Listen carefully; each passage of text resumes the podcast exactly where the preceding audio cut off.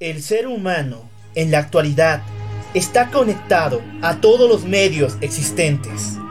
Pero la desinformación es nuestro pan de cada día. Pero existen momentos en los cuales esa conexión es cortada, donde la verdad se hace clara.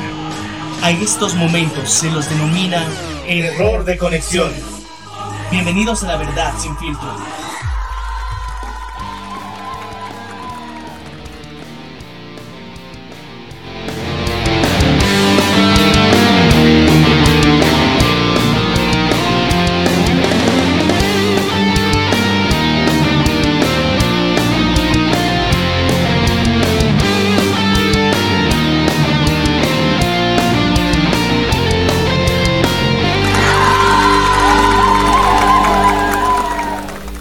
Muy buenos días, muy buenas tardes, muy buenas noches, ¿cómo están?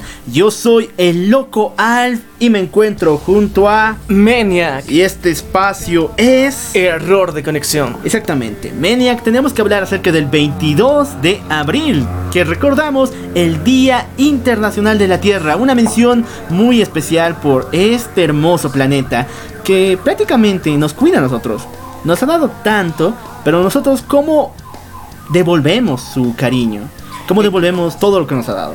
Bueno, ya realizamos una crítica a lo que pasó como en la hora del planeta, entonces los invito a que lo escuchen, ya damos una reflexión a reaccionar a este cambio, a reaccionar de manera positiva para mitigar los daños que estamos causando a nuestro medio ambiente.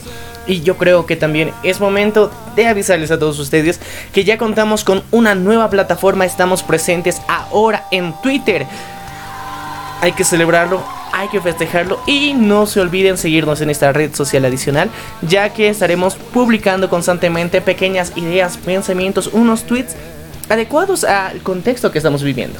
Lo que queremos prácticamente es que lean los tweets y nos dejen abajo su comentario. Eso es lo más importante, porque bueno, podemos hablar todo el día, pero lo más importante e interesante en la vida es que alguien te responda, ¿verdad? Claro que sí, queremos saber su opinión sobre todos los temas que tratamos cada día y bueno, y es momento de empezar con los titulares del día de hoy. Antes de eso, quiero dar una mención deshonrosa. Una mención que va a causar mucho dolor en, en, la comunidad LGTB. Recordemos que tuvimos una entrevista la anterior semana con Jessica, parte de esta comunidad, y mando un hermoso saludo, Jessica, donde estés. ¿Por qué? Porque el presidente Bolsonaro vuelve a atacar. La extrema derecha brasilera acaba de lanzar una declaración demasiado homofóbica. Estaba así. No podemos dejar que Brasil sea conocido como un paraíso para el turismo gay. Yo personalmente no le entiendo. Brasil es un país turístico, a secas. No es que la mayoría que vaya tienen esas preferencias, son parte de la comunidad, no. Entonces, ¿de dónde vienen esas ideas? Yo creo que ha generado un estereotipo social y bueno, a nivel internacional también eh, es visto como de uno de los precursores de la comunidad LGBT Brasil. Eh, eso no lo yo diría referente. Es un referente, sí, como tal, a nivel Latinoamérica en general, ya que es uno de los países que vive el carnaval de una manera bastante eufórica y sus declaraciones son obviamente muy homofóbicas. Bueno, déjanos aquí abajo la caja de comentarios. ¿Qué le dirías al presidente Bolsonaro si eres parte de la comunidad, queremos escuchar tu voz. Y bueno, ahora sí vamos con el acontecer noticioso de esta semana y es muy curioso. Y para todas las mujeres que están escuchando esto, todas nuestras amigas, por favor, estén muy atentas porque tal vez esta situación les haya pasado a ustedes. Vamos a hablar de una nueva forma de acoso que nació en las redes sociales y que actualmente es una polémica en Estados Unidos. está volviendo a replantear ¿Cómo podemos juzgar esta clase de acoso sexual? Estamos hablando acerca del cyberflashing, pero primeramente, Maniac, explícame, ¿por qué de la nada, en un tiempo récord, un piropo, un silbido, es considerado como acoso y cómo evolucionó a esto, el cyberflashing? Bueno, y tomando en cuenta que la tecnología nos ha permitido relacionarlos a distancia o con personas que técnicamente considerábamos que no podíamos llegar en a, relacionarnos, digamos, a conversar. Las redes sociales lo han permitido yo creo que somos parte de la generación que hemos llegado a conocer a otras personas muchas veces por redes sociales. Hemos generado amistades a través de esto, pero también eh, está generando un cambio no muy positivo hasta cierto punto. Lo que antes se tomaba como piropos, los halagos que se podían llegar a dar y que hoy en día ya son considerados acosos porque muchas mujeres eh, se sienten ofendidas se sienten ofendidas muchas veces con este tipo de reacciones que pueden llegar a dar y siempre se lo ha relacionado a los albañiles, que es un caso muy curioso. Pero eh, de, una época en la que el romance, el, la poesía como tal era algo primordial para generar este tipo de confianza, para dar un halago a una mujer, ha evolucionado ahora lo que en las redes sociales se denomina como el cyberflashing. Yo voy a dar denominación a esto y perdón por la comunidad, pero lo voy a decir sin sin pelos en la sin pelos en la lengua. El cyberflashing es un acoso en el cual una mujer recibe la imagen de un hombre desnudo o en el peor de los casos también su miembro sexual. De la nada, esto puede saltar en el celular de cualquiera o incluso de formas extrañas o también con malas intenciones.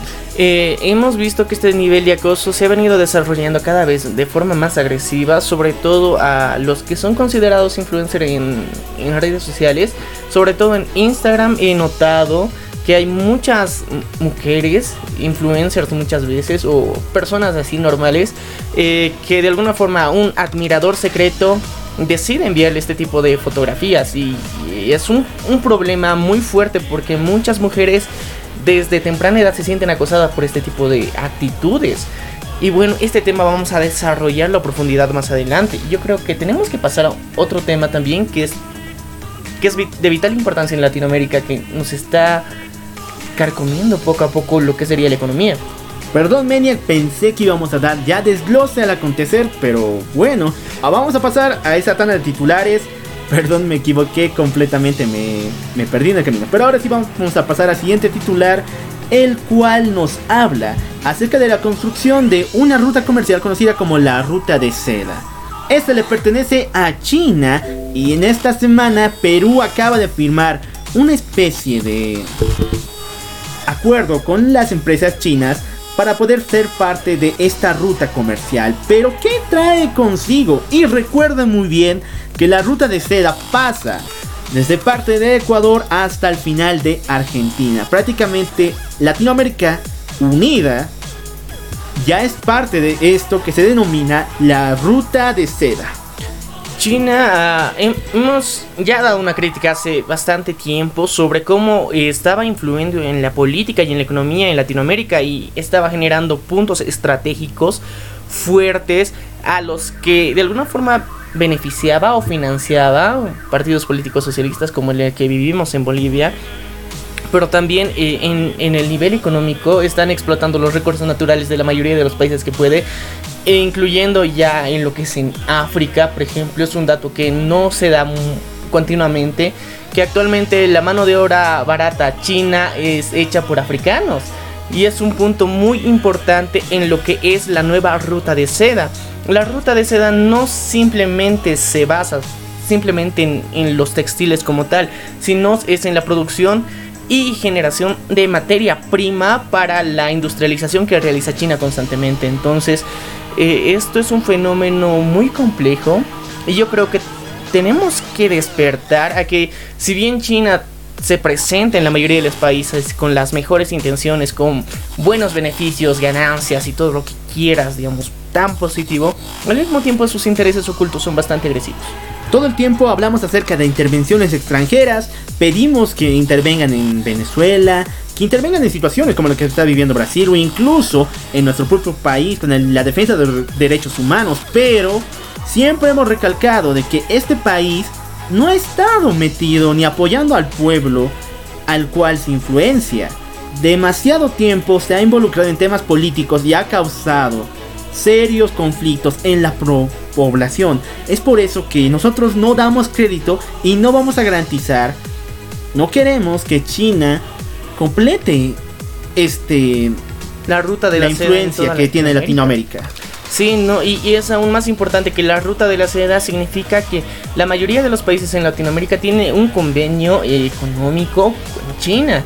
Entonces las relaciones exteriores que la mayor parte de Latinoamérica está manejando con China son bastante fuertes y tomando en cuenta los intereses que actualmente tiene en Venezuela y la deuda que tiene Venezuela con China, entonces vemos que la influencia política está de fondo, están financiando a muchos partidos políticos China gracias a este tipo de cosas. Pero vamos a desarrollar un poquito más adelante todo esto a detalle porque hay muchos puntos que es necesario observar y recalcar. Cambiando de panorama ya un poquito a lo que sería eh, Italia como tal, eh, tenemos a el primer papa que de alguna forma es latino. Entonces es un personaje que hemos visto reflejado a lo largo de los últimos años que ha causado tendencia hasta cierto punto porque las mismas declaraciones que él llega a emitir son bastante fuertes. El primer papa que denuncia públicamente que la iglesia hay abuso de menores, hay abuso de mujeres, incluso con su ayuda se logró desparatijar varias organizaciones las cuales tenían las peores intenciones. Y bueno, esta semana se reunió con el presidente Recep Tayyip, que es el presidente de Turquía, para aclarar algunos temas y lo más importante, la embajada de Turquía que se encuentra en Israel, parte de los Estados Unidos claramente, se va a mudar al centro de este país, Jerusalén. Y ustedes imagínense que hace una embajada, una embajada eh, palestina en medio de Israel en, Jerusalén. ¿Cuánto conflicto se está preparando? Y por eso es la razón para la que llaman al Papa Francisco. Ahora, eso nos lleva a pensar qué peso tiene esta persona para que sea mediador incluso de un asunto como este, ¿o no? Claro, pero hay que aclarar un punto. Eh, sí, la embajada de Turquía eh, representa un conflicto porque es uno de los países miembros a, la asociación islámica que se tiene. Entonces, eh, al ser un país denominado islámico, genera un conflicto porque técnicamente está respaldando a Palestina como tal. Entonces, es un frente y un choque bastante agresivo que se podría generar y que el Papa Francisco llegó a detener, quiere que a calmar las aguas, como se lo diría, para generar un estado de paz, entre comillas, pero hay que pensar un poquito más allá, ya que las acciones que tiene el Papa Francisco, muchas son bastante controversiales. Hay que decirlo como son, son bastante controversiales y muchas están justificadas por intereses internos que tiene el Vaticano. Es el país más pequeño del mundo, pero tiene una influencia mundial. Y una economía fuerte. Claro, y, hay que reconocer un punto muy interesante que tal vez muchas personas desconocen, es que la mayor parte de la riqueza que tiene el Vaticano no se encuentra precisamente en bancos. Lo más interesante es que ellos lo conservan en obras de arte. Ellos tienen la galería de arte más grande y más costosa a nivel internacional. Entonces, al tener obras originales dedicadas directamente a la religión, entonces ellos se hacen poseedores tanto de la, una de las bibliotecas más grandes y completas a nivel mundial, ya que contienen información que eh, en muchos países ni siquiera se puede imaginar que se tiene. Entonces, el poder, tanto en información como en economía que representa el Vaticano es bastante fuerte y ahora con un líder como el Papa Francisco se están desarrollando cambios políticos a nivel internacional bastante fuertes. Eh, también eh, es necesario ver que las acciones las está tomando ya que está perdiendo adeptos en Latinoamérica y hay que decirlo tal cual es. La mayoría de los católicos en Latinoamérica tienden a ser personas mayores de 35 años y menores de esa edad poco a poco, si bien al principio se los se autodenominan católicos, con el paso del tiempo van menguando. Y es la verdad, lastimosamente han visto caer sus filas también con las declaraciones que se han hecho públicas. Es obvio que tenía que tomar otro tipo de acciones y bueno, vamos a decirlas algunas muy interesantes más adelante. Exactamente, y ahora, como tema principal, de este podcast vamos a hablar acerca de un evento que pasa en nuestro país y de forma también mundial. ¿Por qué? El primero de mayo recordamos el Día del Trabajador. Recordamos a aquellos trabajadores en las fábricas de Nueva York que marcharon y también prácticamente dieron sus vidas para 8 horas laborales. Pero te tengo un detalle que muchas personas no saben. aquí en Bolivia existe un oficio tan antiguo que incluso las formas de trabajar, la forma de trabajar y tratar a los trabajadores no han cambiado desde la colonia hasta la actualidad. Estoy hablando acerca del oficio de minero. Los mineros es un punto y un grupo vulnerable, altamente vulnerable, pero al mismo tiempo que puede recibir ganancias económicas bastante fuertes. Tiene un, lado malo y un lado bueno, pero también eh, lo que podemos y queremos criticar el día de hoy es cómo son explotados muchas veces por las últimas concesiones mineras que se han realizado en Bolivia a empresas ah, chinas, muchas de ellas. Pocas minas en Bolivia son propiedad de una misma persona boliviana. Eh, lastimosamente los mineros son personas que de alguna forma pueden seguir viviendo en la esclavitud ya que la forma y los medios en los que trabajan no son humanos. Exactamente. Esta semana, y como noticia anexa a todo este tema, falleció un trabajador minero en la mina de Guanuni en el departamento de Oruro. Y esto se debió a que no había un control adecuado de los gases que expulsan en la mina. Y él falleció. Y actualmente todos los empleados, incluso ex obreros de Guanuni, están levantándose para pedir, incluso hasta el gobierno, que haya medidas de seguridad adecuadas para las personas que entran en la mina. Pero ahí está el detalle.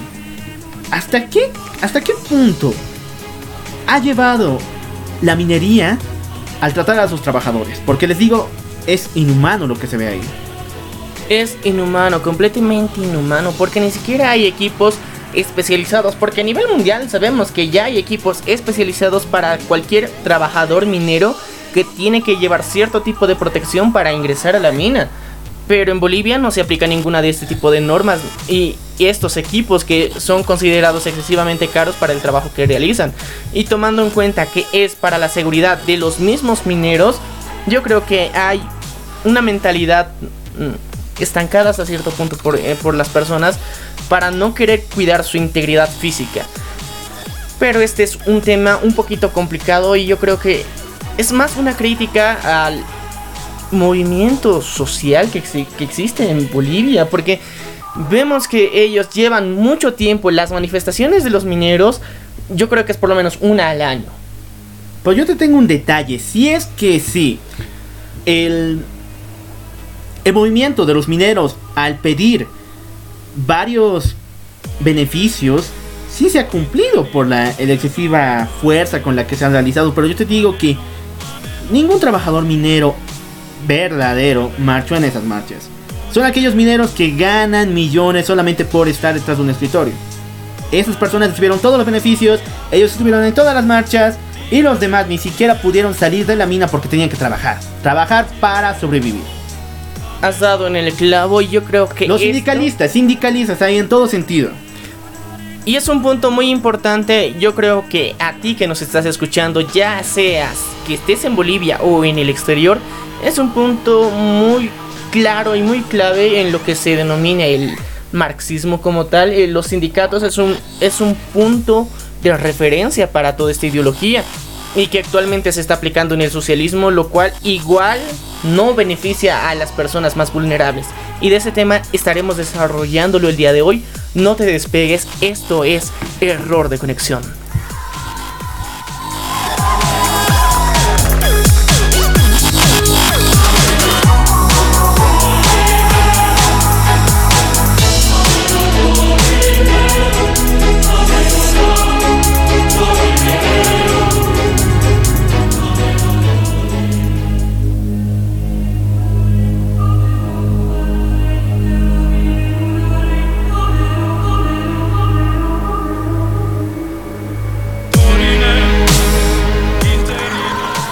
Y hemos regresado, gracias por esperarnos y ahora sí vamos con el desglose de las noticias que acabamos de comentar.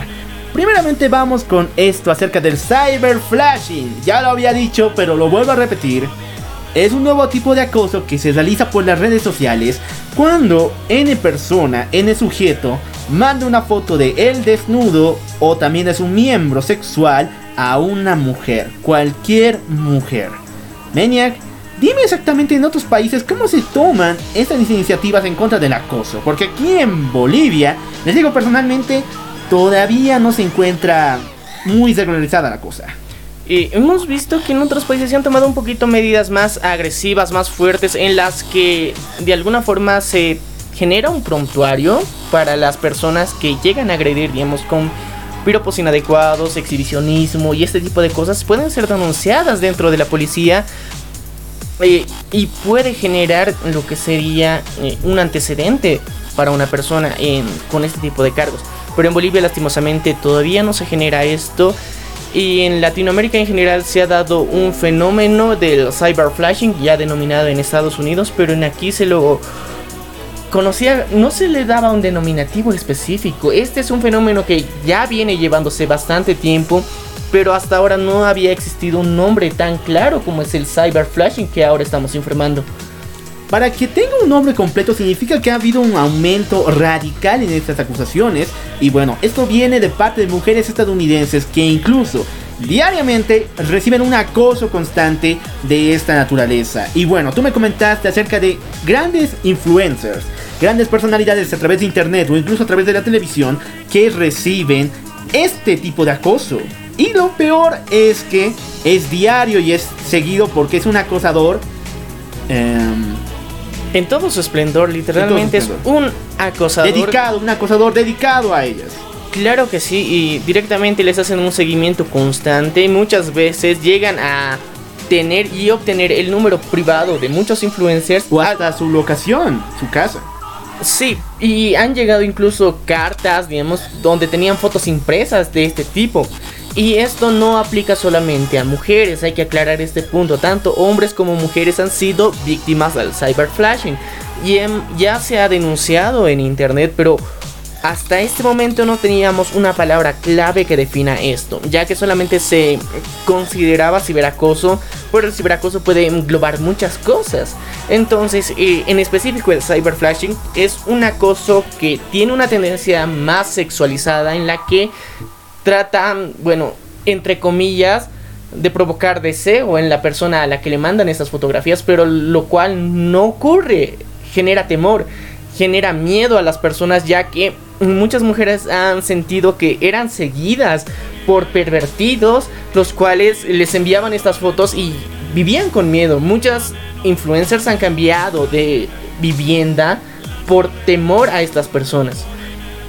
Es un fenómeno gracias a las redes sociales que esto ha venido ocurriendo ya que constantemente dicen que reciben dentro de sus buzón de mensajes este tipo de fotografías. Exactamente, y lo peor, a ver, en mi caso, personalmente, si una mujer me lanza un piropo, lo acepto con claridad, pero tú dijiste tú dijiste la palabra clave, sexualizar, cuando este piropo o esta acción conlleva tintes sexuales, prácticamente hay que ponerle un paro a esto, ya seas hombre o mujer. Porque hay diferentes tipos de personalidades y diferentes modos en los cuales las personas aceptan los piropos y esta situación que no sé hasta qué punto pueden llegar. Personalmente, para realizar estas acciones tienen que estar muy, pero muy perdida en, fuera de la naturaleza.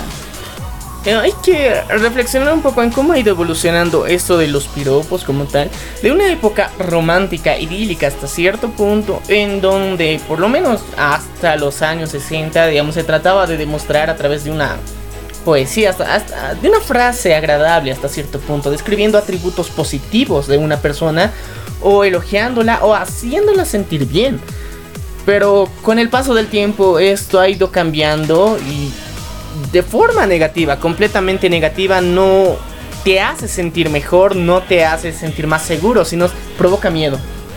Y bueno, en, en el país en donde vivimos existe algo que se denominan coplas, que muchas veces son completamente sexualizadas. Sí, y muchas de estas, digamos, tal vez tienen un tinte picante, como se los denomina, pero tratan de resaltar, digamos, y asociar palabras de una forma graciosa, cómica, en la que de alguna forma sea pegajosas incluso. Pero eh, la evolución de estas mismas frases ha evolucionado a peor, porque al principio eran frases pícaras, pero hasta cierto punto podían llegar a ser inocentes porque no, no mostraban una malicia explícita. Actualmente sí. Actualmente hasta en los piropos tradicionales se, ven sexualizados. Lo mismo podemos ver reflejado en lo que es México, como es el albur mexicano que se lo conoce, donde muchas palabras son mal interpretadas en doble sentido y los extranjeros muchas veces no llegan a entenderlas. Y ese es, el famoso albur mexicano y esto es una crítica también a ello, porque no está bien que culturalmente eh, sexualizar las cosas de forma natural y porque esto puede llegar a tener tintes de acoso, literalmente. Si bien ya digamos es una tradición, es un buen chiste hasta cierto punto, pero hay un límite del respeto que se está no se está viendo. Literalmente se ha sobrepasado eso y eso nos ha permitido llegar a lo que es el cyber. Exactamente. A ver, si tú quieres mostrar tu agrado a una persona, tienes que conocerla primeramente. Todo tipo de relación empieza siempre con la comunicación y, y no una comunicación aduladora, ni tampoco con algo entremetido sino una comunicación sincera entre ambas partes. Pero esa situación sobrepasa todo lo que ya dijimos. Esto es un delito y tiene que ser perseguido. perseguido, castigado, de todas las formas. Y también eh, esto está generando lo que sería un tráfico de este tipo de contenido sexual a través de redes sociales al mismo tiempo porque eh, hay un punto de quiebra en todo esto en el que muchas mujeres que han recibido esto denuncian públicamente a la persona que lo ha hecho, lo cual es coherente, pero hasta cierto punto lo hacen con el fin de avergonzarlo al mismo tiempo, entonces vemos una doble cara en este asunto. Si bien tienen todo el derecho de sentirse ofendidas, de sentirse agredidas y tomar medidas de eso, y tomar medidas sobre esto, pero al mismo tiempo llegar a tratar de humillar a una persona por e, esto también genera otro, otro límite que se está rompiendo. Entonces, directamente lo más coherente dentro de las redes sociales es bloquear a esta persona, eliminar su cuenta para que ella no tenga acceso a comunicarse contigo. Eso sería lo más evidente y lo más sabio. Yo creo que em, generar este punto en el que muchas veces en muchos grupos de lo que es la plataforma de Facebook existen denuncias públicas o anónimas en las que se denuncia a personas, digamos, por cierto tipo de comportamiento y es mil veces juzgado y yo creo que de alguna forma este morbo que, que se tiene en la sociedad aprovecha de este tipo de situaciones aún más. Y esto no genera que esto se mitigue, sino genera que aumente. No porque, eh, digamos, eh, las personas lleguen a tener miedo de ser denunciadas en plataformas, va a mitigar lo que es el cyberflashing puede ser que hasta cierto punto genere miedo, pero genera ese sentimiento de peligro en una persona que le motiva aún más a sentirse motivado a realizar este tipo de acciones. Somos conscientes que mientras más nos nieguen a realizar una acción, con más ganas, con más ahínco vamos a querer realizarla. Y esa es la naturaleza del ser humano. Esto no está promoviendo una buena relación entre nosotros mismos. Las redes sociales. Supuestamente es un medio de comunicación, un vínculo, un puente entre las personas que está siendo mal utilizado otra vez. Exactamente. Deja aquí abajo tus comentarios y si tú fuiste víctima del cyberflashing, por favor, te pido que tomes medidas al respecto. Pero como dijo Maniac, la solución no es esa. Siempre está la opción de bloquear a esa persona y además y a todas aquellas que te lastiman. Y claro, y directamente sería más coherente hacer una denuncia legal para generar un precedente directamente, porque la vergüenza pública hasta cierto punto va a generar hasta cierto punto, pero mejor que sea una legal directa. Porque muchas veces ah, hay muchas mujeres que se sienten empoderadas por realizar este tipo de denuncias, o sea, sienten que aumenta su ego al recibir cyberflashing dicen que, oh por Dios, digamos, tantos, tantos hombres me llegan a desear que me mandan esto y lo denuncian de forma pública y no hacen nada más que eso. Si de verdad se sintieran aludidas por este tipo de comportamiento, realizarían una denuncia legal. Pero bueno, es uno de estos tantos fenómenos que están ocurriendo en nuestra última década. Y bueno, tenemos que pasar a otro tema y esto ya poniéndonos un poco más conspiranoicos, la verdad.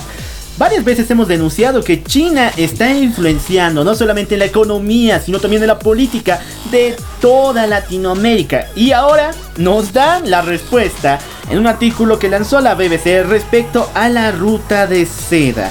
Esta semana el presidente de Perú se reunió con el comité de China con varias empresas, las cuales van a integrar a su país dentro de esta ruta, completándola definitivamente.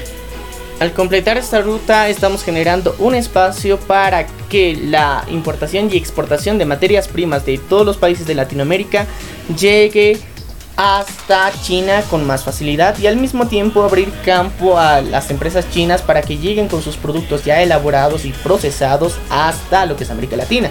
Es el caso de Huawei que podemos ver constantemente y notoriamente su crecimiento en Latinoamérica y ha sido exponencial. Y yo creo que es uno de los casos que hemos mencionado continuamente y hemos hasta cierto punto denunciado porque tanto, digamos, eh, los productos electrónicos que nos ofrecen eh, en China, la materia prima se encuentra la mayor parte en Latinoamérica, ya que son territorios no explotados al máximo y estamos viendo cómo em, empresas asiáticas llegan a tener convenios, estos convenios, famosos convenios políticos, económicos con, diferentes países de la región, que al final terminan dándoles concesiones eh, para la explotación de recursos naturales.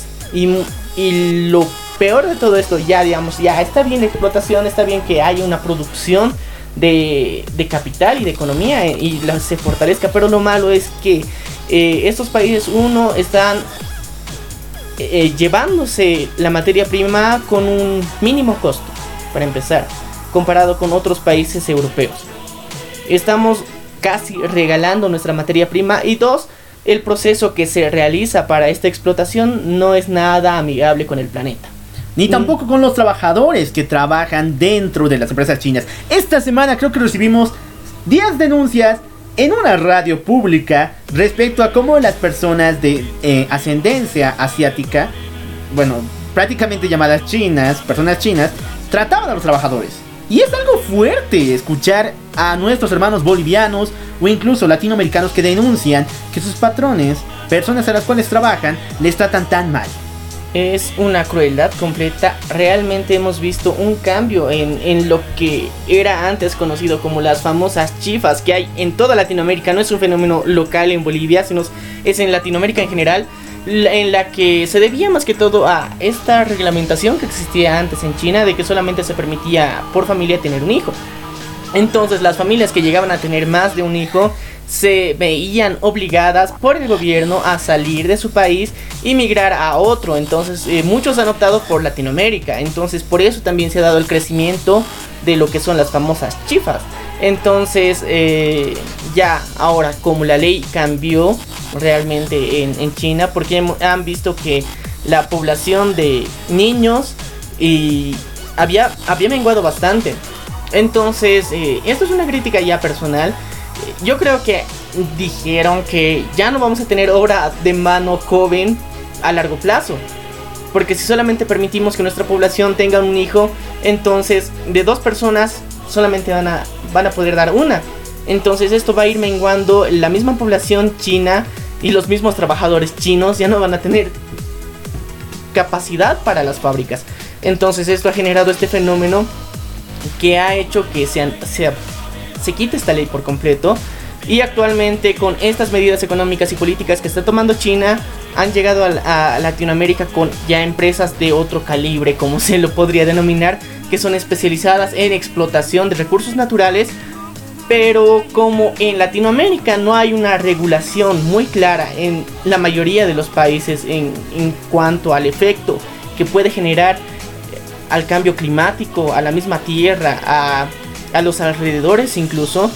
Entonces aprovechan a sus anchas, explotan como quieren, contaminan el agua, contaminan la tierra, contaminan el aire y les vale porque literalmente cada, cada uno de los países en Latinoamérica tiene una regulación diferente y no son las más fuertes que se tendría que tener en la actualidad.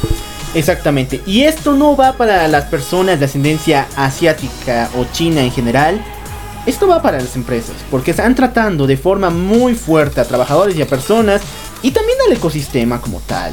Pero aquí va el punto.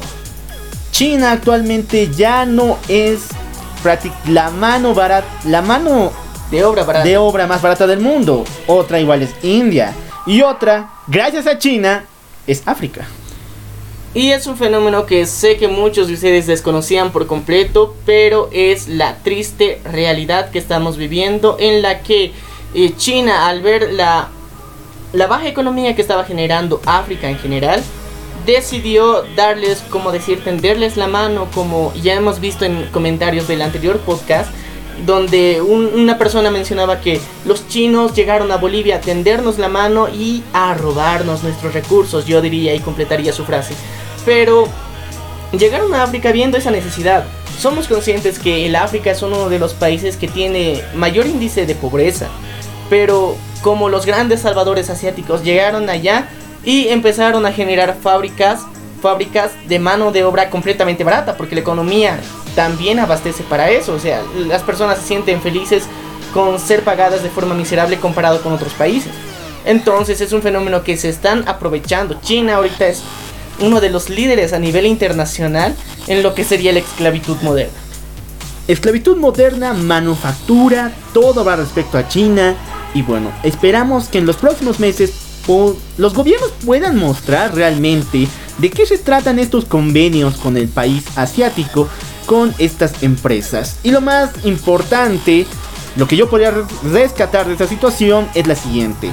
Bolivia vende sus recursos naturales por disque caminos, disque infraestructuras, disque convenios internacionales que al final no vienen al caso. Y disque explotación de litio también es un punto muy interesante porque la negociación para eh, la explotación de este recurso se la ganó China. Exactamente, esta, la anterior semana hubo una denuncia contra la empresa china Railway, el cual no ha realizado los caminos que se le ha pedido. ¿Y cuánto se le está pagando? El Estado está pagando por nada. Prácticamente esta empresa quiere salir del país con todo el dinero que ha ganado, sin realizar la obra como tal. Y también hay que recordar, y bueno, esto de alguna forma fue muy popular en su época, fue el caso Zapata, donde eh, vimos que de alguna forma la asociación y los vínculos y los contratos que se tenían con China en específico no eran cumplidos o tenían un sobrecoste y su validación por el gobierno era de las mejores. O sea, la mayoría de los de las infraestructuras que quiere generar el gobierno son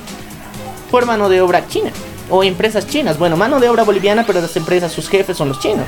Entonces, eh, de alguna forma, China en los últimos años ha querido quitarse ese paradigma de mano de obra barata, productos malos y todo aquello, con queriendo generar productos buenos, pero al mismo tiempo el trabajo que realizan dentro de los países en lo que es infraestructura, carreteras, todo aquello es deplorable. No funcionan bien, tienen fallas continuas y yo creo que ni siquiera se dan la molestia de hacer un estudio de tierras muchas veces para generar eh, supuestas mega eh, infraestructuras que con el tiempo terminan cayéndose en menos de lo que tendrían que durar. Y eso en un, tercio de lo que tendría que durar. Bueno, déjanos aquí abajo tu comentario respecto a la creación de la ruta de seda y su desarrollo próximamente. Y si eres una persona de ascendencia china, asiática, varias veces lo he dicho, pero no queremos que te sientas mal por lo que acabamos de decir. Es una opinión dura y sincera. Nosotros somos bolivianos. Si fuéramos chinos también tendríamos una opinión diferente. Tal vez hay otro sentido estando allá. ¿Quién lo sabe? La verdad siempre es ambivalente. Pero lo único que te digo, esto no va dedicado a las personas. Eso no va dedicado a la sociedad china que ha demostrado muchas veces ser una de las más eficientes, una de las más ordenadas e incluso una de las más importantes en el mundo. Estamos hablando acerca de esas empresas que están entrando en otros países para explotarlos salvajemente. A esas personas que seguro no representan a las buenas personas de China, a ellos va dedicado todas las palabras que dijimos el día de hoy. Sí, también, y yo creo que hay que recalcar que no estamos generalizando a todas las personas con nacionalidad china. Y deseamos que ustedes no lo hagan, no queremos ver, por favor, disculpen, comentarios xenófobos. xenófobos. También eh, la colonización china, como se le ha denominado a todo este fenómeno, es es algo que directamente se está tomando por empresas. Estamos viendo también que muchas personas, hemos visto las denuncias eh, que se han dado en las redes sociales, son personas que son prepotentes, entre comillas.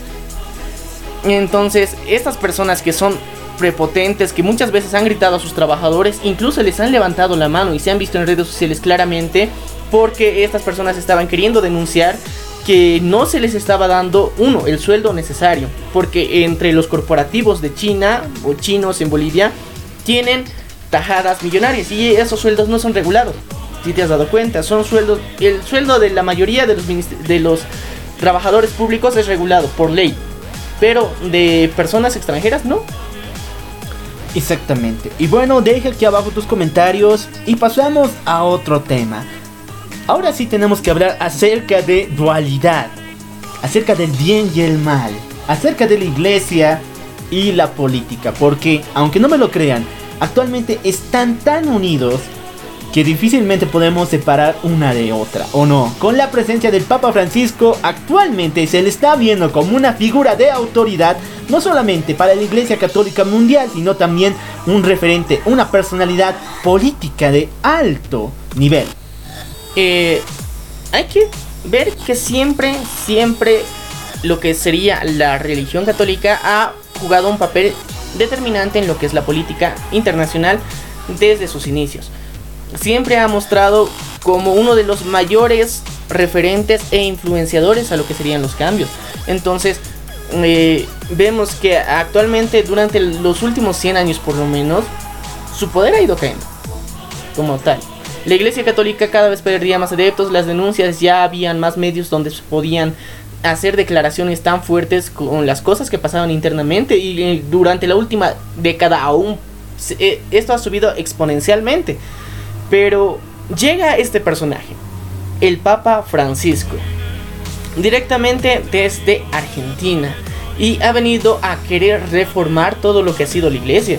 Eh, podemos decir que sí ha hecho cambios bastante positivos, pero al mismo tiempo vemos muchos intereses de fondo que son directamente vinculatorios a lo que es el Vaticano. Exactamente. Su primera acción bajo el mandato del papado fue denunciar los casos de violación a menores dentro de la iglesia. Prácticamente él fue el hombre, el único papa que dijo que realmente en la iglesia se realizan estas actividades. Y lo interesante es que pese a que él afirmó y declaró públicamente y aceptó que eh, dentro de la iglesia se habían realizado este tipo de hechos, no se hizo un seguimiento ni un proceso público, sino se hizo un proceso interno a todas las personas que habían cometido eh, este tipo de actos. Y toda la mayoría de los papas actualmente es conocido que han sido simplemente reubicados y no destituidos. Durante los últimos 12 años recién se ha empezado a hacer la destitución.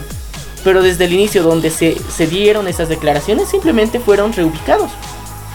También fue figura muy importante y, perdón que lo diga, pero fue usado como eslogan de la demanda marítima de Bolivia. Eso eh, la, desde 2016 yo prácticamente, desde su visita a este país. Y la, la forma en la que de alguna forma se utiliza la figura del Papa es como autoridad pese a que somos un país laico. Entonces esto es contradictorio por parte del gobierno, sobre todo porque realizamos un cambio completo a la constitución para denominarnos país laico en específico para eh, quitar toda la influencia que tenía la iglesia en nuestro país. Y hasta le hacemos juicio a las iglesias católicas. Recordemos cómo fueron contra los, algunas órdenes religiosas en el, en el comienzo del mandato del presidente Evo Morales. Y, también vemos que cuando les conviene de alguna forma lo presentan como el gran líder, benefactor internacional, intercesor ante Dios, entre comillas. Pero, no sé, eso ya es en el ambiente local de alguna forma siempre hemos visto estas dos caras de la moneda en la que de acuerdo a la necesidad del momento realizan, dicen que apoyamos esto, dos días después ya no apoyamos esto y bueno, sus declaraciones contradictorias son constantes. Pero centrémonos en el Papa Francisco. Este personaje sí es digno de análisis, ya que hemos visto cómo su evolución y bueno, ha sido uno de los que más viajes ha realizado alrededor del mundo. Exactamente, recordemos el 2017 en el Congreso Mundial de Jóvenes Católicos él fue la bomba, fue recibido como un rockstar prácticamente por una inmensidad de jóvenes. Tú me dices que no hay jóvenes católicos actualmente, yo te digo, ve a, ve a ver el video de 2017 y vas a ver una realidad fuerte. Existen jóvenes católicos, lo malo es que la fe actualmente está muerta prácticamente. Y es un detalle interesante, pero e, es un cambio de paradigma. ¿En dónde se realizó esto? Brasil. Y vemos como el cambio que ha sido brusco con la llegada de la ultraderecha, que de alguna forma revaloriza los valores cristianos, entre comillas, pero a la vez fomenta la xenofobia. Son dos fuentes que han afectado a la política. Yo creo que la visita del Papa Francisco ha tenido mucho peso en las próximas decisiones que ha tomado el pueblo de Brasil para llegar a elegir a Jair Bolsonaro como presidente. Exactamente, estás dando siempre el punto crítico a cada acción que yo realizo. Y bueno, recordemos también que el año pasado se reunió en, un congreso con el presidente Donald Trump también, pero en esto varios grupos terroristas dijeron que no se acerque a Estados Unidos o lo iban a matar. Pero él lo realizó y no pasó a mayores. Eh, la política que está generando el Papa Francisco en lo que sería el Oriente Medio actualmente es bastante agresiva comparada con otros papas que en su vida pensaban pasar por ahí. Él es el único que entre comillas tiene el valor suficiente para hacerlo y lo que está generando son alianzas estratégicas hasta cierto punto, políticas, en donde eh, antes se denunciaba constantemente lo que sería el uso de la fe para realizar actos terroristas. Pero en las últimas visitas que ha realizado el Papa Francisco, ha tratado de revalorizar la fe es un cambio de, discurso, se podría decir así, porque hemos visto también que el crecimiento de lo que serían los feligreses católicos en lo que sería, por ejemplo, Turquía, que es un país referente a nivel internacional, una sede de negocios, como se, la denomina también, eh, el crecimiento de, de su población internacional que ha llegado hasta ahí, permite que este país ya existan iglesias católicas pese a ser un país que forma parte de la religión islámica y musulmana. Exactamente. Y bueno, dicen el clavo porque quería hablar acerca de su visita a Turquía el año pasado lanzando la mega misa. Millones de personas católicas, no musulmanas, que viven actualmente en Turquía y en los países palestinos, se reunieron para ver a este personaje. Los países musulmanes han, han mostrado una fe muy ferviente. Yo creo que no es por los que son naturales de, digamos, de esa corriente, porque ha habido una migración bastante importante durante los últimos años de las personas eh, de origen asiático, de Tailandia, por ejemplo, Filipinas, que han llegado a estos puntos porque el movimiento económico que se genera es bastante fuerte.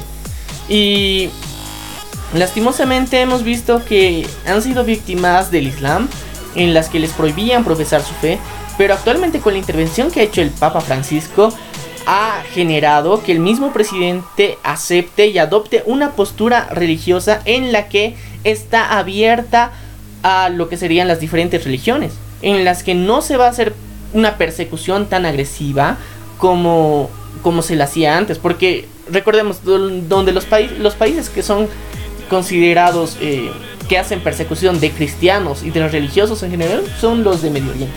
Entonces, eh, este paso que ha dado el Papa Francisco es considerado muy bueno, excelente, ya que más personas van a poder profesar su fe libremente, pero al mismo tiempo tiene una vinculación política en la que siempre la fe ha sido el refugio para, para desgracias humanas, para eh, políticas a veces agresivas que dañan los derechos humanos, y ha sido una fe para todas las personas que estaban sufriendo de esto.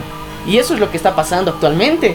Vemos que en, Turquía y en los países musulmanes está habiendo y siguen y sigue existiendo lo que sería un nivel de esclavitud bastante grande, porque las personas son vilmente explotadas y no pueden salir del país al que han migrado hasta que sus jefes les den el permiso para salir.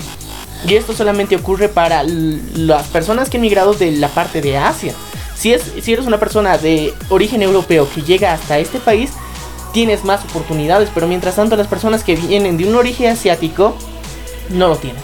y entonces eh, la iglesia se está mostrando como un refugio para ellos. Prácticamente me estás diciendo que muchos países usan la figura del Papa Juan Pablo II y él también se presta para ser un faro de esperanza en las situaciones más viles como la esclavitud o incluso en temas como lo que vimos en roces internacionales. Claro que sí, esta persona es la figura viva de la esperanza a nivel mundial. Entonces, el Vaticano tiene oro entre sus manos. Claro que sí, y es muy importante también reconocer lo que ha pasado en China, eh, ya que el Papa Francisco es uno de los pocos que ha llegado a China, porque vemos que el gobierno comunista de China ha generado su propia religión, si, eh, si mal no recuerdo, en lo que se prohibía la Biblia original, sino ellos hicieron unas modificaciones sobre la Biblia para que los católicos, digamos, que, existían en China porque al principio se les hacía persecución. Posteriormente fue aceptada pero bajo las normas chinas, en las cuales había un cierto tipo de prohibiciones, restricciones y los cardenales, que técnicamente son las figuras representativas de, la religión, tienen que pasar pruebas eh, que de alguna forma estén vinculadas con el Partido Comunista de China. Entonces hay una asociación política directamente relacionada con la religión. Y lo que últimamente ha pasado también el, durante el año pasado y este año, las relaciones entre China y el Vaticano se han fortalecido.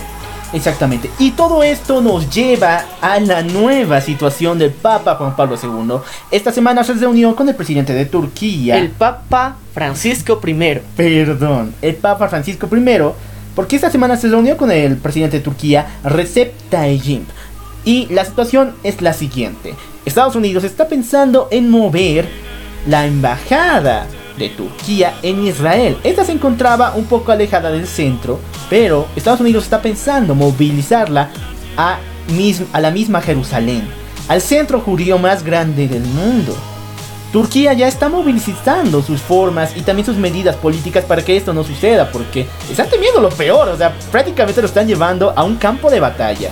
Y directamente, si es que Turquía llegara a ponerse en el lado de Jerusalén, de los judíos como tal, estaría respaldando a los judíos, porque supuestamente Palestina en general y el movimiento musulmán no reconoce a Israel como un país y por eso es la guerra constante que se está librando. Pero si Turquía fuera a ser movida su embajada. embajada hasta lo que sería Jerusalén, estaría reconociendo que sí es un país y lo que vendría en contra de todo el movimiento que se está generando entre los países musulmanes y estaría traicionando literalmente a todo esto y yo creo que ese es el mayor temor que tiene porque depende activamente de ellos porque directamente en Turquía es el centro de negocios de los musulmanes y con el occidente al mismo tiempo y con el oriente es el punto central donde actualmente se está moviendo bastante de la economía mundial Exactamente. Y bueno, ¿a quién llamamos como a un superhéroe para que nos ayude a mediar situaciones así? Como siempre, la figura del el Papa Francisco I. Y bueno, ¿qué opinión tienes tú? ¿Lo va a realizar? ¿Lo va a realizar, sí o no? La influencia del Papa durante los últimos años con ese carácter que tiene es uno de los caracteres más singulares que ha tenido comparado con Benedicto XVI, porque el carácter del Papa sí ha sido más amigable y por ejemplo su misión que tiene con las cárceles, por ejemplo la visita que realizó a Bolivia, lo que menos esperaba el gobierno es que visitara las cárceles. Con meses de anticipación realizó esta visita y generó una muy mala imagen de las prisiones en Bolivia, ya que se vive en un estado deplorable completamente donde como existe una obra de teatro en Bolivia que se llama Escuela de Pillos, literalmente todas las cárceles en Bolivia son una escuela de pillos, ya que eh, no se restauran las personas como tal, siempre terminan hundiéndose más. Muchas personas llegan a las cárceles por pequeños robos y terminan saliendo con un doctorado, una maestría en este campo. Es una lástima cómo se vive la justicia en Bolivia, pero ese no es el tema, sino cómo el Papa Francisco ha venido de alguna forma mostrando cambios positivos, pero a la vez hazañas políticas estratégicas muy grandes para el beneficio del Vaticano y no para el beneficio de la humanidad en general. Bueno, y para todos aquellos que están pensando, si trabajan para N gobierno, usar la figura del Papa Juan, del Papa Francisco I, no lo hagan, realmente. ¿Por qué? Porque prácticamente, si lo están viendo por el otro lado, está haciendo un marketing de forma de tal que a esta persona se le puede adjudicar todo. Y el día en que él muestra algún punto de debilidad, ahí va a ser el momento. Y va a ser un momento muy crítico, ya que toda la quiebre. ideología que, que él está manejando hasta el momento es, se muestra bastante positiva. Y de alguna forma él sabe cómo obviar los temas que de alguna forma son más críticos, todo aquello. Y nosotros le estamos dando un poquito de luz a todo aquello. Pero de alguna forma es, es un referente mundial. Hay que decirlo tal cual es. eh, no sería tan positivo que exista una persona con tanto poder, pero al mismo tiempo lo está desarrollando de una forma coherente, pero no es la mejor ni es la más positiva para eh, lo que tendría que representar en sí. Y esa es una crítica directamente hacia el Papa Francisco. Lo respetamos, hemos visto que su labor ha tratado de mejorar comparado con otros papas, si bien lo reconocemos, pero no estamos viendo que completamente tengan unas intenciones bastante puras, como se los podría denominar, sino tiene intereses de por medio que siempre está respaldando intereses económicos, políticos, estratégicos completamente, y no hay que desmerecer todo ese trabajo que está haciendo. Exactamente. Déjanos aquí abajo tus comentarios y si eres parte de la enorme cantidad de católicos en Latinoamérica, déjanos también tu opinión respecto al Papa Francisco I. Vamos con la última noticia y el tema de fondo. Esta semana, esta semana se cumple el primero de mayo. Recordemos a todos aquellos trabajadores en Nueva York que dieron sus vidas para conseguir un horario un horario en el cual una persona pueda sentirse capaz de trabajar 8 horas y también por sus propios derechos, las formas en que los patrones, las personas para quien trabaja tienen que tratarlos. Ese sacrificio llevó hasta, hasta tal punto en el cual actualmente recordamos el primero de mayo como el Día Internacional del Trabajo. Pero el detalle es que aquí en Bolivia existe un sector que no vive esas condiciones, ni siquiera vive los beneficios como tal. Estamos hablando del sector minero en específico. Ya lo habíamos adelantado al principio y si nos estás escuchando recientemente te uniste a la transmisión. Los mineros son uno de los grupos más vulnerables de trabajadores en Bolivia y yo creo que en gran parte de Latinoamérica porque los beneficios que se les da a estas personas son miserables, bastante miserables, porque muchos de ellos todavía siguen utilizando en vez de linternas lo que serían estos mecheros que son de, de combustible fósil para ingresar a las minas, que esto puede generar todavía otra explosión porque no sabemos los gases y los elementos químicos que se pueden encontrar en una mina. Y esto representa un peligro muy grande. Entonces, se puede considerar que los mineros puedan seguir viviendo en una parte de lo que ha significado la colonia en América Latina. Recordemos los tiempos de la colonia aquí en Latinoamérica y especialmente en Bolivia.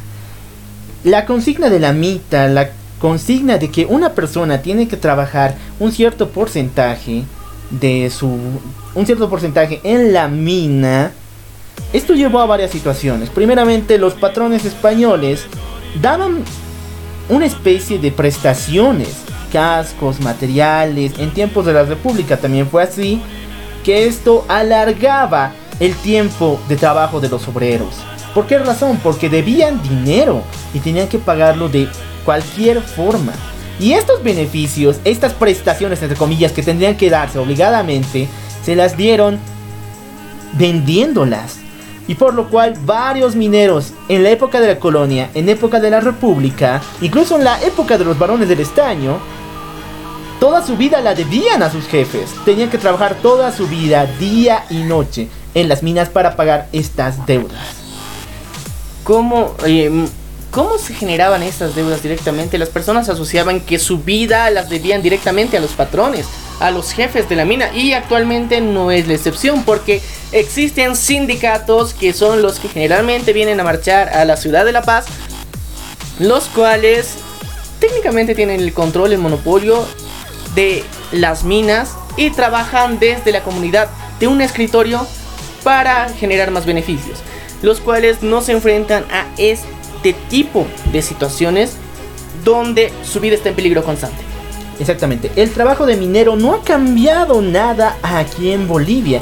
Prácticamente sigue el labor de las mulas.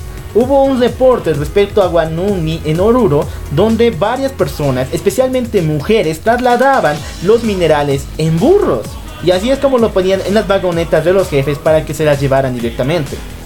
Y actualmente como la misma población ganadera en, este, en estos lugares que se hace esta explotación han menguado por las mismas condiciones que existen, muchas veces han sido del consumo de los mismos trabajadores estos animales, ahora las personas se ven obligadas a hacer este esfuerzo.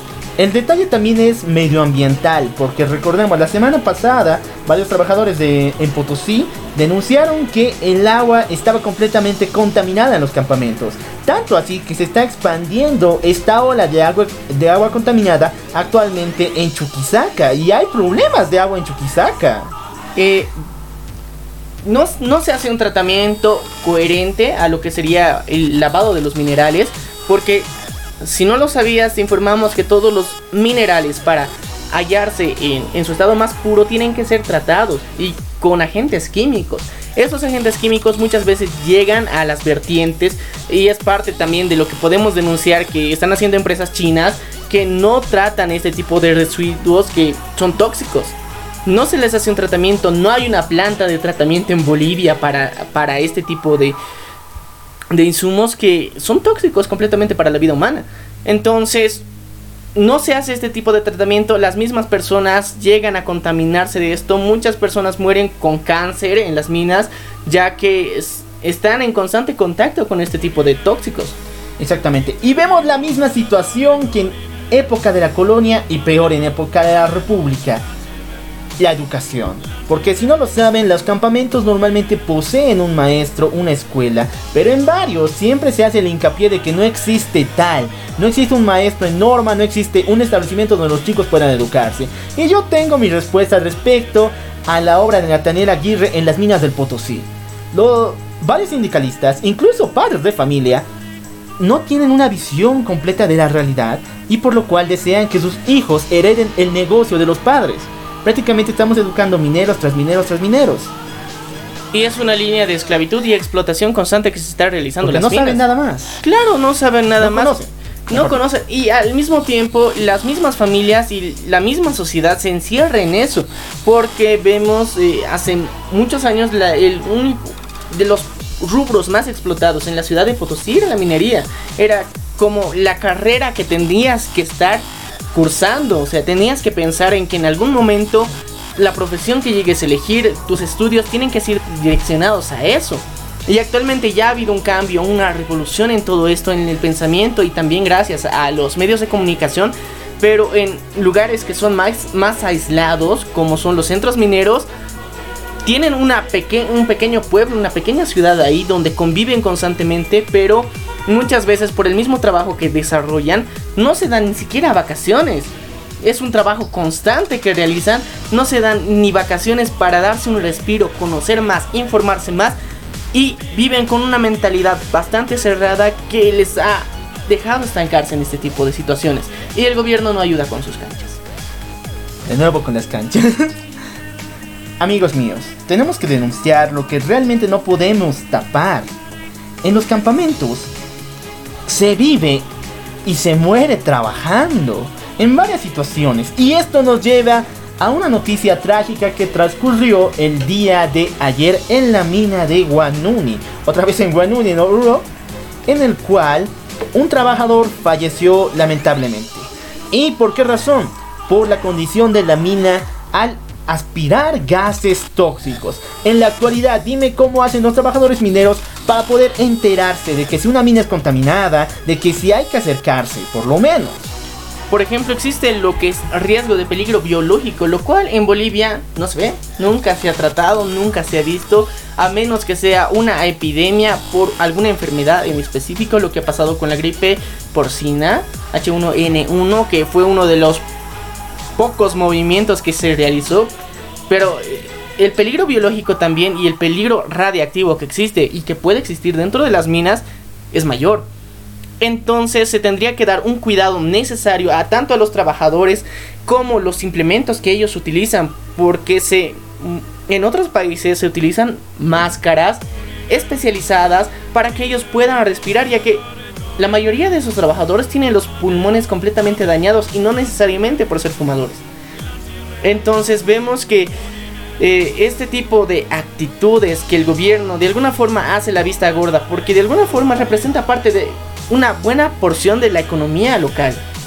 La economía en Bolivia es por la explotación de recursos naturales y viene también de la explotación del oro, la plata y el estaño. Entonces son puntos fuertes de nuestra economía a los que no se les da prioridad alguna. El medio conocido como Radio Fides entrevistó a un gerente, especialmente al gerente de la empresa Guanuni, el cual nos dijo, y esto lo digo literalmente, a los trabajadores no les gusta usar los implementos que les damos. Las máscaras de gas, los cascos, claro que lo dijo como bandera, como excusadera.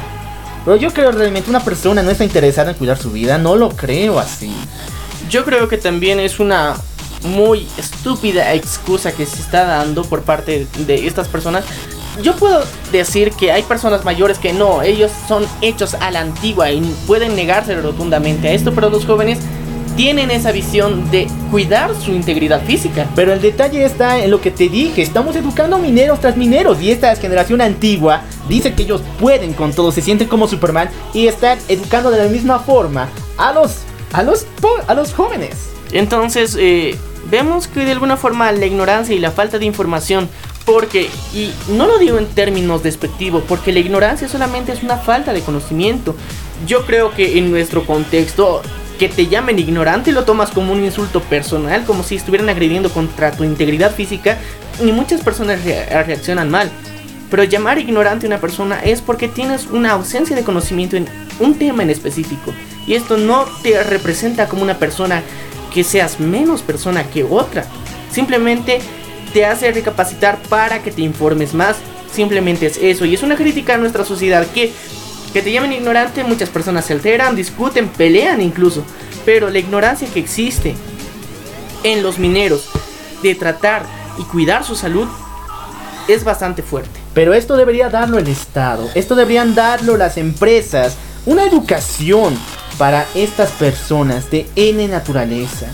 Y bueno, seguimos todavía y tenemos que hablar del estado de las minas, que esta semana, la próxima que se viene, en Chuquisaca, los parte de la comisión, parte del consejo de Chuquisaca, va a realizar marchas en su departamento para informar, para pedir que el gobierno tenga atención a lo que está pasando con la mina para el Cerro Rico.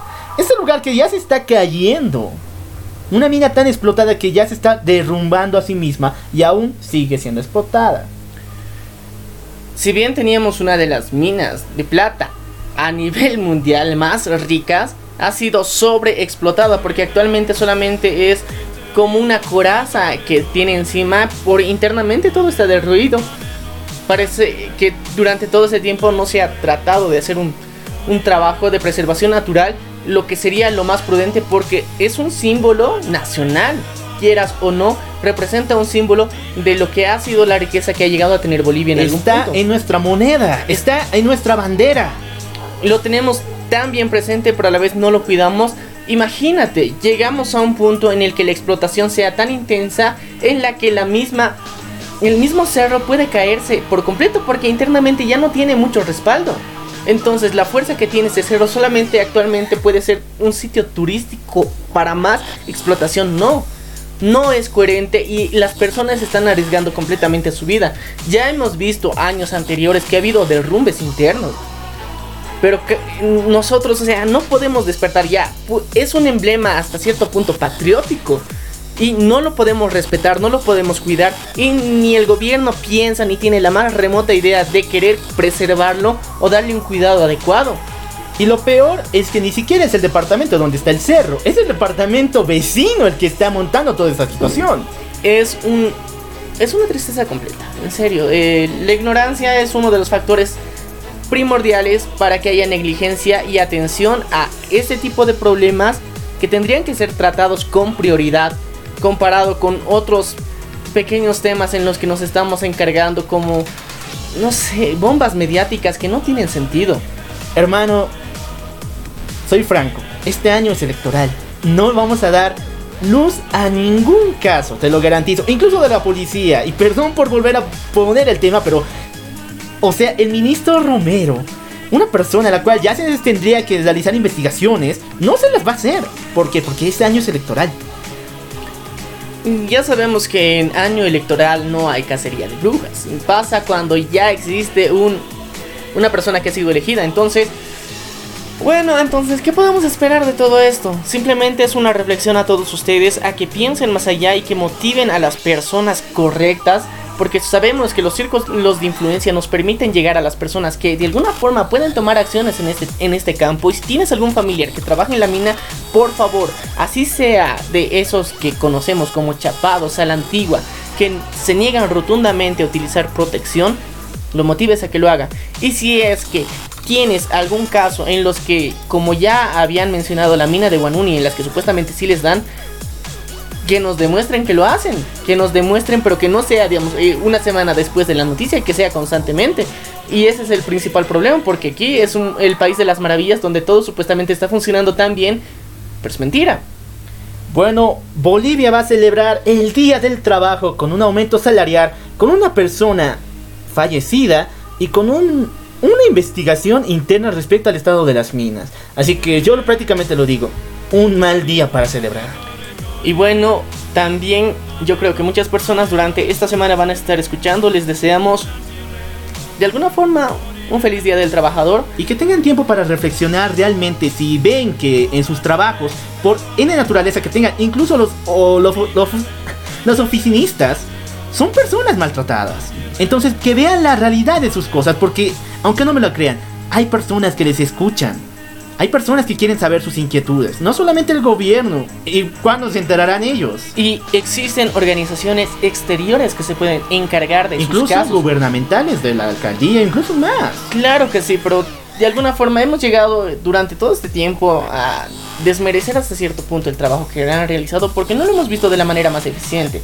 Tal vez nosotros recurrimos mucho a instancias internacionales ya que muestran un punto imparcial y existe en Bolivia lo que está eh, una institución de los derechos humanos. Así que los invitamos a que si tienen una denuncia por explotación laboral, que la realicen.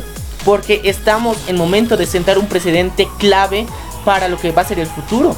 Porque este tipo de denuncias, este tipo de casos, tienen que llevarse ya a cabo, tienen que ser públicos para que se haga algo al respecto y no que la próxima generación lo siga experimentando.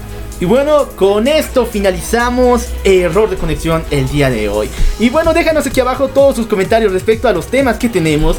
Y recuerda que nos puedes encontrar en Spotify, en Radio Public y también en Google Podcast. Y que tenemos una sorpresa en Twitter. Claro que sí, estamos presentes en tres redes sociales. Estamos en Facebook, estamos en Instagram y ahora estamos en Twitter. Yo creo que es para digno de aplausos esto.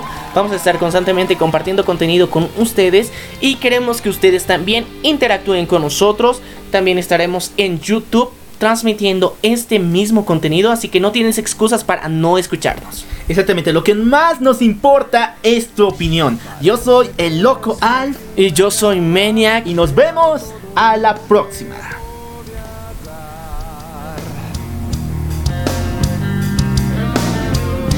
Solo queda cerrar los ojos